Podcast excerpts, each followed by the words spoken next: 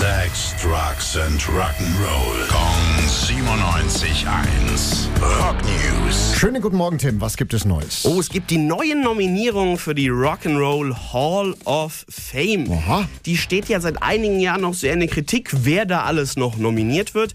Wenn man sich auch anschaut, wer es dieses Jahr geworden ist, kann man es ein bisschen verstehen aus Rocker-Sicht. Ähm, die White Stripes sind zwar dabei, Warren Zevon, Cindy Lauper, Joy Division, aber auch Missy Elliott und Sheryl Crow, äh, George Michael, Willie Nelson, alles großartige Musiker, aber nicht unbedingt so sehr Rock.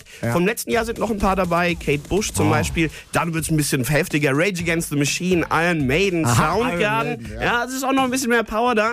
Aber die Rock'n'Roll hat- Hall of Fame hat sich diese Woche auch entschieden, wir wollen mal ein bisschen bisschen neu definieren, wie wir Leute nominieren. Wir haben uns äh, ein neues Statement dafür überlegt und wir haben gesagt, Rock ist für uns auf jeden Fall Jugendkultur, ist immer im Wandel, ist Ja. zwar entstanden aus Rhythm and Blues, aus Country, aus Gospel, aber wir wollen einfach diesen Sound der Jugendkultur zelebrieren und deswegen nehmen wir Künstler aus verschiedenen Richtungen und nicht nur klassischen Rock. Ja, verständlich, ne? Also Rock der 80er ist nicht der Rock von heute. Das Nee, ist, klingt äh, auch schon anders. Ich sag Aber- Monsters of Rock und Rock im Park. Das ist ähm, auch, Auch unterschiedlich, aber es ist schon ein weiter Sprung zu Iron Ma von Iron Maiden zu Missy Elliott, muss ich sagen. Ja. Dankeschön, Tim. Rock News.